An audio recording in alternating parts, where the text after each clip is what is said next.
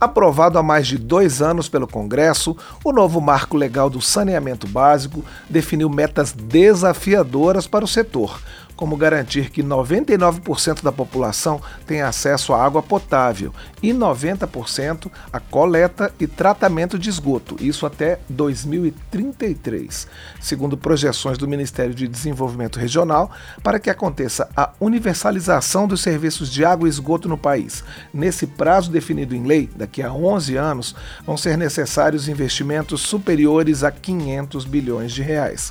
A Comissão de Trabalho da Câmara se reúne nesta quinta-feira para debater os avanços alcançados nesses dois anos da sanção do marco regulatório e também os desafios para a implementação da lei em todo o país. Quem pediu audiência pública foi o deputado Alexis Fontaine, do Novo de São Paulo, com quem a gente vai conversar agora sobre esse tema. Bom dia, deputado. Obrigado por estar aqui pessoalmente nos estúdios da Rádio Câmara. Bom dia, bom dia a todos os ouvintes. Obrigado pelo convite para discutir um assunto tão importante. Pois é, deputado, vamos começar por essa questão da universalização, né? É uma coisa que a gente tem batido sempre, né? O, a falta de acesso de boa parte da população a esses serviços e, enfim, até bem pouco tempo existia aquela máxima, né, de que saneamento não era prioridade porque, porque não aparecia, né? Porque não dava voto, porque os políticos não se importavam muito com isso.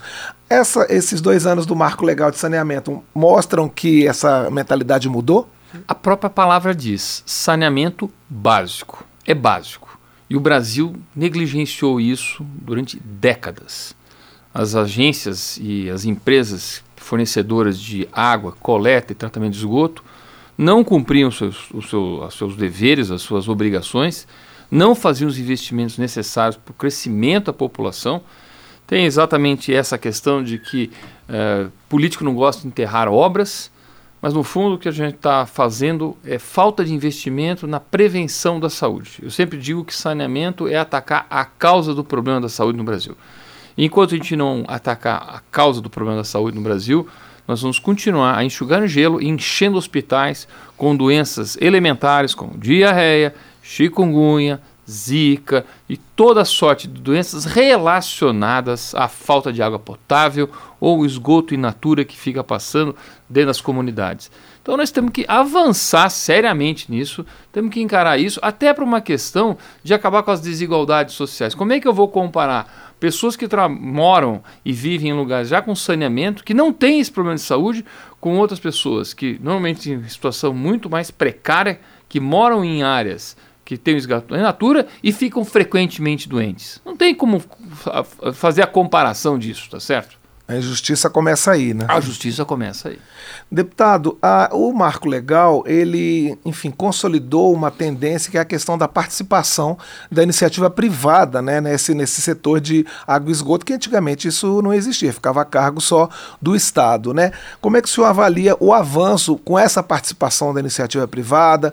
Você tem novos modelos de contratos, inclusive dessas concessões, é, e, e, e isso está a contento, o ritmo dessas concessões ele está contento? Ele está contente. Já da aprovação do marco, novo marco do saneamento básico, nós temos investimentos vultuosos, resultados aparecendo imediatamente. No Rio de Janeiro, que era um caos a SEDAI no Rio de Janeiro, agora em Alagoas, no Ceará, no Amapá, regiões que tinham um saneamento extremamente precário. O que acontece é que o Estado não tem capacidade, ele não consegue gerir bem os recursos, acaba virando uma, empresas cabide de emprego, um monte de gente pendurada lá e não entregando o objetivo da empresa. O objetivo da empresa era tratar a água adequadamente, coletar esgoto, tratar esgoto, inclusive por questões ambientais. Como é que a gente aceita que o esgoto não seja tratado matando os nossos rios com discursos de ecologia, de ESG, todo esse tipo de discussões? A gente negligencia isso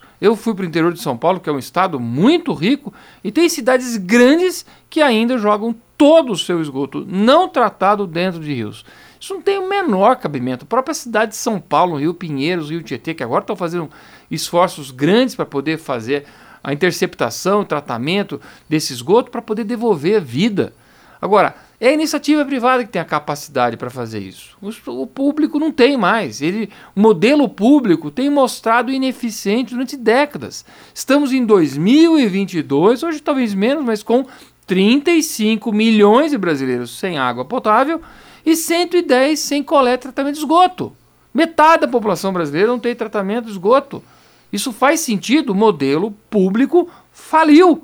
Agora temos que deixar a iniciativa privada entrar dentro de. Isso que é importante dentro de, de performance. Quer dizer, tem que entregar até 2023 esses índices, 98%, 90% de água tratada e de esgoto. Se não entregar, vai ter que desocupar e alguém vai ter que entregar. O que nós não podemos mais é adiar esse tipo de situação.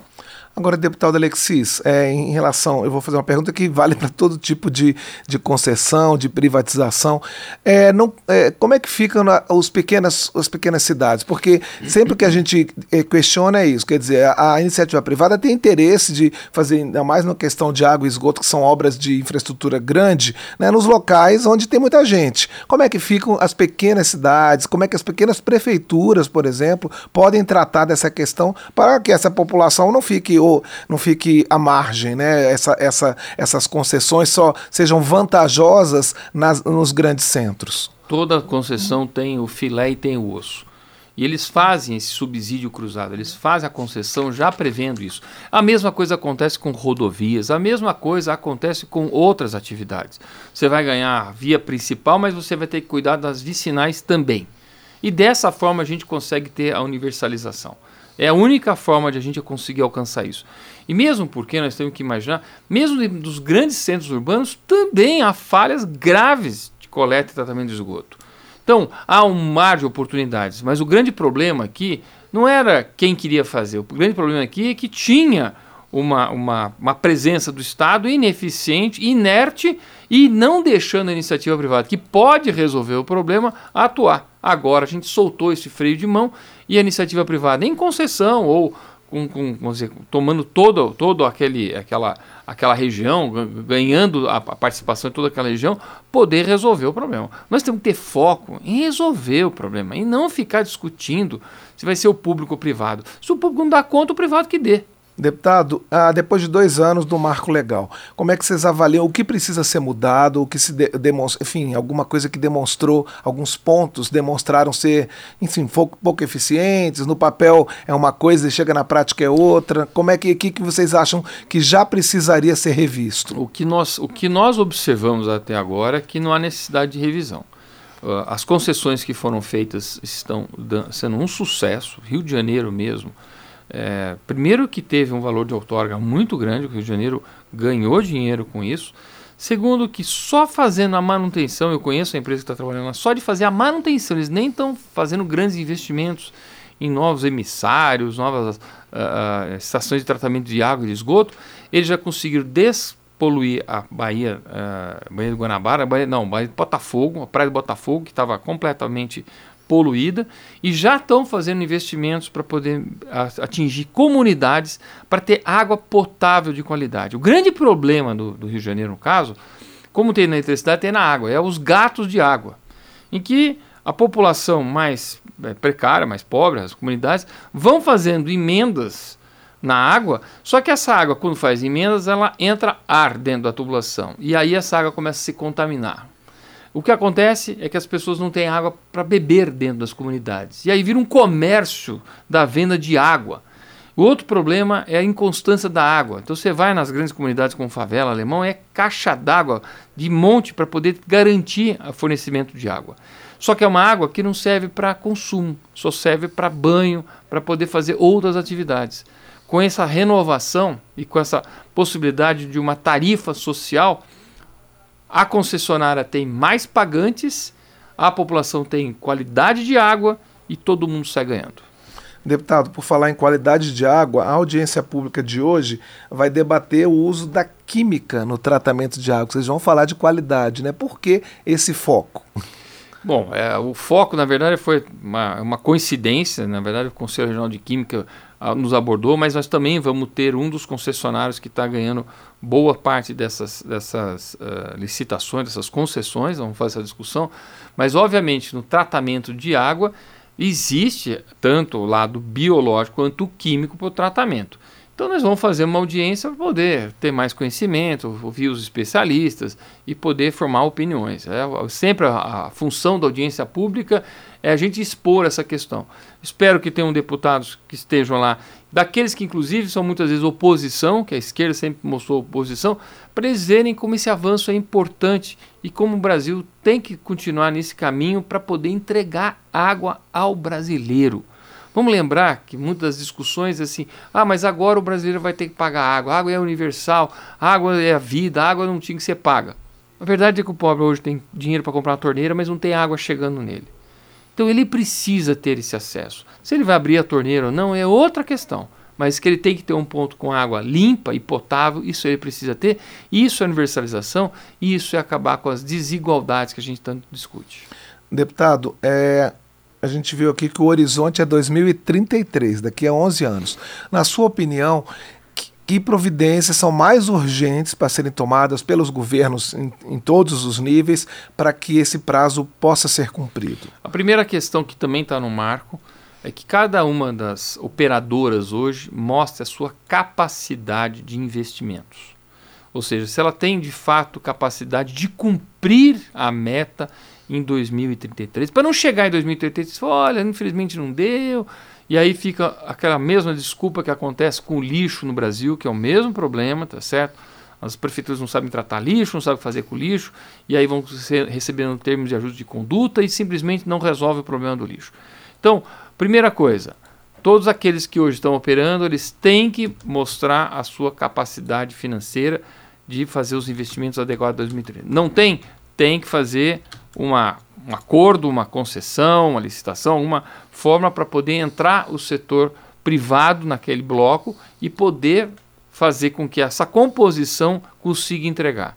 E aí, eu não sei exatamente qual órgão que vai ser, se vai ser a Agência Nacional das Águas, ou que vai ser, ele tem que acompanhar cada um desses blocos para ver que seja entregue, de modo a não chegar lá em 2033 e querer de novo ficar postergando esses prazos.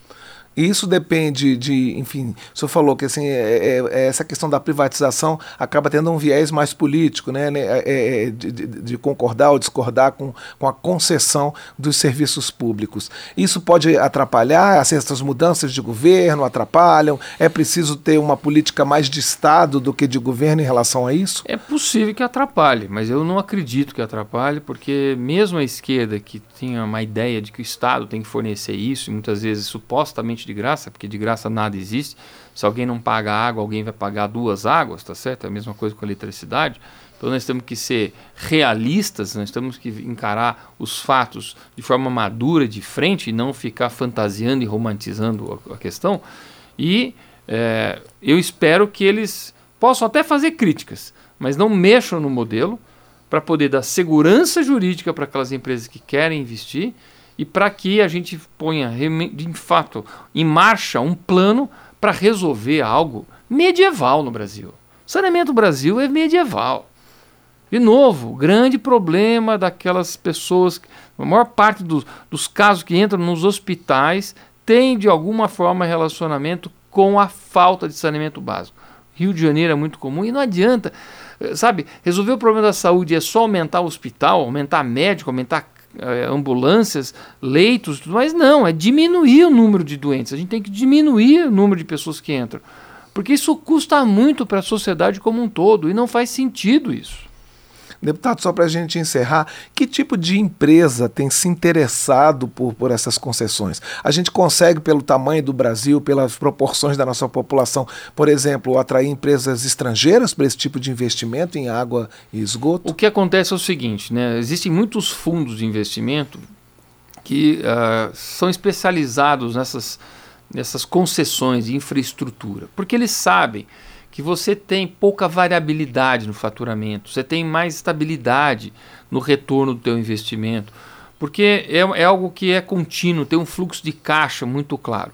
Então, tem o fundo Brookfield, que já opera no Brasil, ele comprou inclusive algumas concessões que a Odebrecht não conseguiu mais atender em função do problema que ela teve, dos escândalos que ela teve. Ela já opera, por exemplo, a cidade de Sumaré, eu acho que a cidade de Limeira, no interior de São Paulo eles têm interesse nisso de fazer ampliar.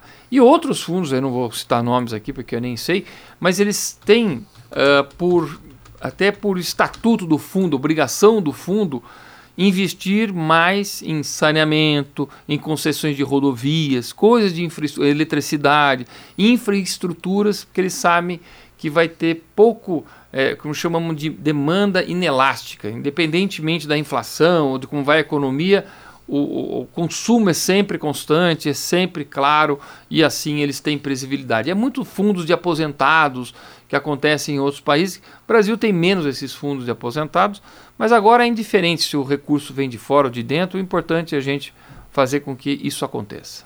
Ok, nós conversamos com o deputado Alexis Fontaine, do Novo de São Paulo, sobre o debate que vai acontecer hoje na Comissão de Trabalho sobre o marco legal do saneamento básico. Deputado, muito obrigado mais uma vez pela sua presença aqui no painel eletrônico e boa sorte nas discussões de hoje. Obrigado novamente pelo convite, que os ouvintes tenham sido esclarecidos sobre esse fato, né, sobre a importância desse marco. E eu fico muito feliz que a gente esteja avançando nesse assunto que é tão primitivo e nós estamos tão atrasados e que pode ter um impacto tão positivo para todos nós brasileiros. Obrigado.